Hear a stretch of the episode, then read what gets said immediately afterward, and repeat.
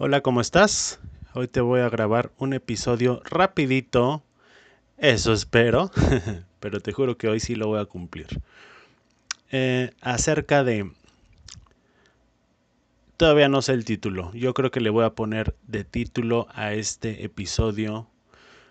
Para ser millonario necesitas piel de cocodrilo. Y ahorita te voy a explicar por qué.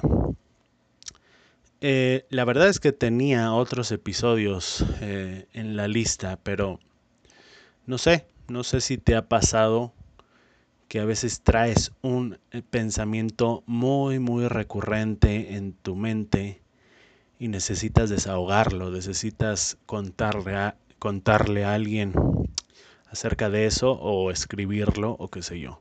Que por cierto, para todo esto, todos estos pensamientos recurrentes que no te dejan vivir en paz, sobre todo pensamientos eh, negativos de odio, de rencor, de cosas así, te recomiendo o que las escribas o que las grabes o que se lo cuentes a alguien. Pero es más, eh,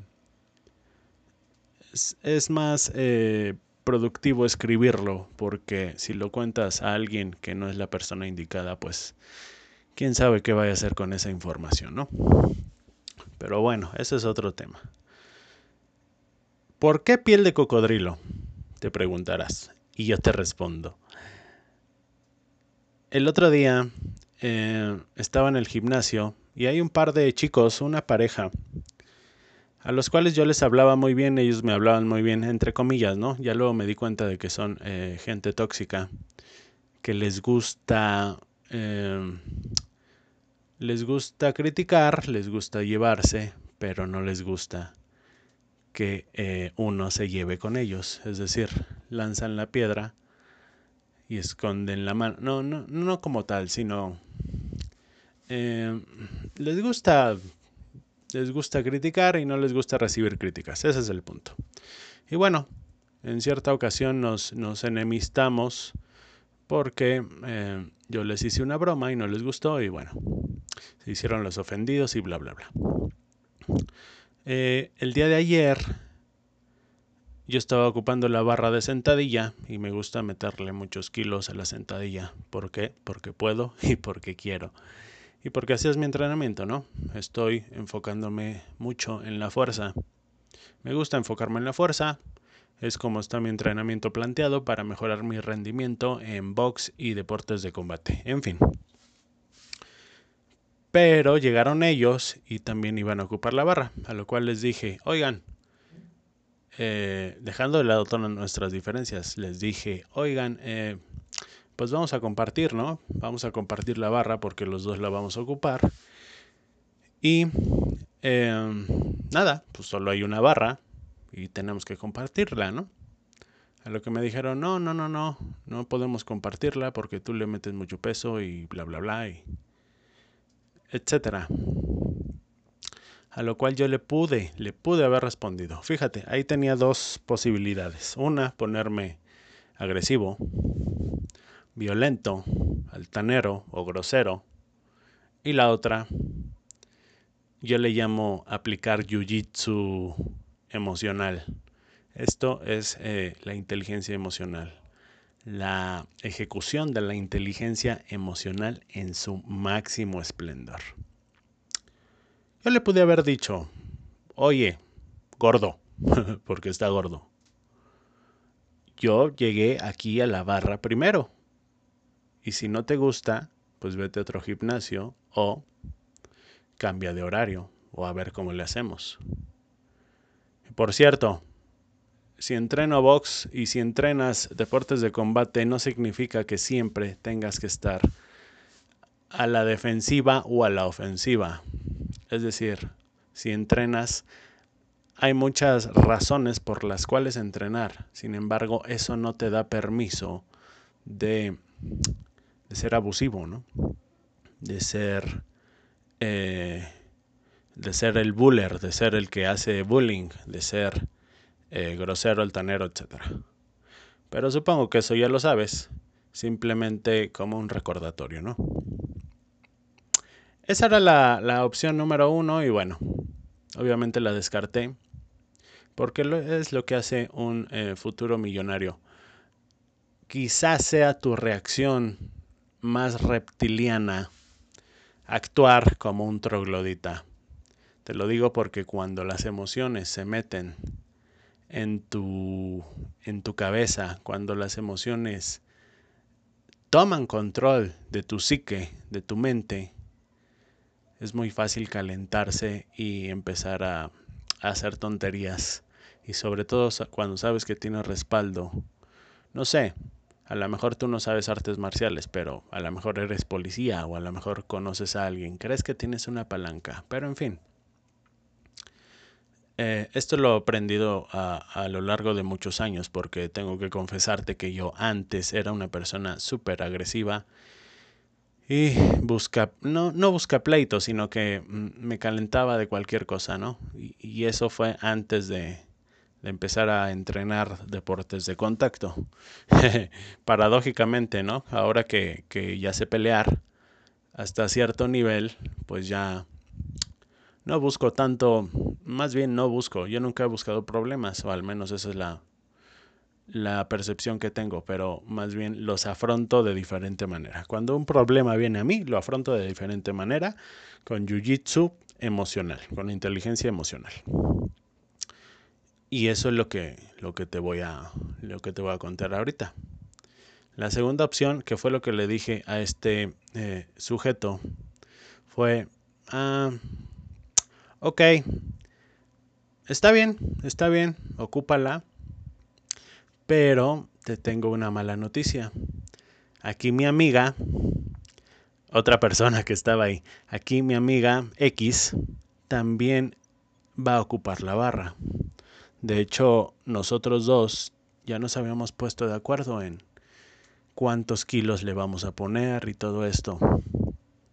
Entonces, si quieres, ponte de acuerdo con ella y la ocupamos los tres.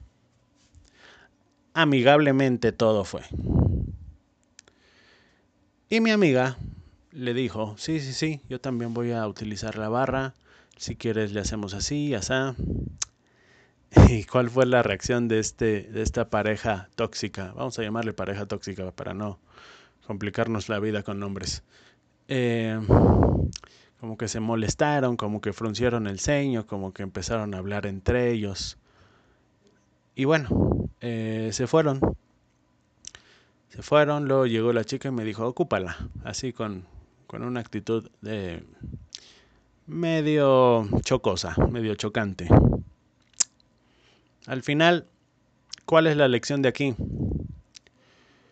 Cuando te empiezas a volver eh, popular, sí, esa es la palabra, popular. No me gusta esa palabra, eh, pero bueno, sí, cuando te empiezas a volver popular y le empiezas a hablar a todo mundo y empiezas a ser más extrovertido eh, y te empiezas a dar a conocer más no necesariamente en el gimnasio, en un círculo de trabajo, comienzas a contratar más personal, comienzas a hablar con muchos proveedores, con, eh, no lo sé, no lo sé en qué trabajes, con muchos clientes. Siempre, siempre, siempre va a haber haters, va a haber gente que te odie o que no te quiera o que no le gustes. No somos moneditas de oro. Recuerda, no conozco ni un solo líder, ni es más, deja tu líder, ni una sola persona en todo el planeta Tierra, en toda la historia, que le haya caído bien a absolutamente todos. Ni siquiera Jesucristo le caía bien a todos. Ni siquiera Mahatma Gandhi. Ni siquiera la Madre Teresa de, de Calcuta, ni siquiera el Papa Juan Pablo. Todos, todos tienen y todos tenemos nuestros haters, nuestros odiadores, que es la traducción al español. Entonces, asúmelo. Es como dicen los youtubers, tú sabes cuánto... Eh, tú sabes, por ejemplo, Luisito, Luisito Rey, ¿no? O Luisito Comunica, o Wherever Tomorrow, o cualquier youtuber grande. Eh, te estoy mencionando los que se me ocurrieron porque son populares y para que los identifiques, no necesariamente porque los siga yo, la verdad es que no. Cualquier, cualquier eh, youtuber o personalidad o lo que tú quieras. sí, tiene hordas de gente que los ama, pero también hay, una, hay un pequeño porcentaje de gente que los odia. Y eso es, esa es la analogía que te quiero traer esta noche, este día. No sé a qué hora estés oyendo esto. Tienes que tener piel de cocodrilo, porque si estás a expensas, si, si tus emociones están a expensas de lo que una gente o un grupo de personas hablen de ti de forma negativa o te tiren tierra o lo que sea, como lo quieras llamar.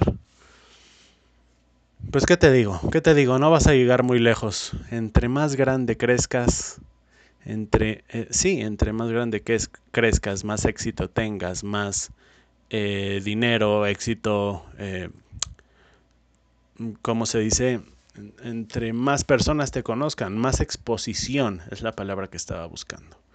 Entre más exposición tengas, más probable es que tengas una base de haters. Y eso te lo digo yo que, que, voy empezando y lo que tú quieras, ¿no? Tú lo sabes, tú lo sabes. Incluso las personas eh, más mediocres del mundo tienen sus haters, pero bueno, no tienen tantas. El éxito, fíjate, con esta frase quiero cerrar. El éxito eh, es proporcional, o más bien la base de haters es proporcional al éxito que tengas, no directamente. Si tú tienes un 100, nivel 100 de éxito, tendrás un 1 o 2 o 5% de haters. No te debes enfocar en eso. Tú debes saber quién eres y por eso es que debes de tener piel de cocodrilo. A fin de, a fin de cuentas, piel de cocodrilo significa que significa que tengas una capa muy muy dura de autoconfianza, de auto, autoestima. Y sí, más que nada eso, confianza en ti mismo, estima en ti mismo y eso solo lo logras amándote a ti mismo, queriéndote tal como eres, eh, rompiendo tus límites, mejorando todos los días y estando seguro de que tú eh, estás en camino a ser la persona que eres. Recuerda, un líder debe de tener piel de cocodrilo, no puede estar a expensas, no puede dejar, no se puede dar el lujo simplemente de eh, tener sus emociones a expensas de lo que ratas de alcantarilla balbuceen ahí en su cloaca. Eso es todo. Un mensaje directo, corto y bueno, que te lo tenía que, que decir. Gracias y que tengas excelente día, tarde o noche. Sígueme en Facebook y en Instagram como Podcast del Futuro Millonario. Bye.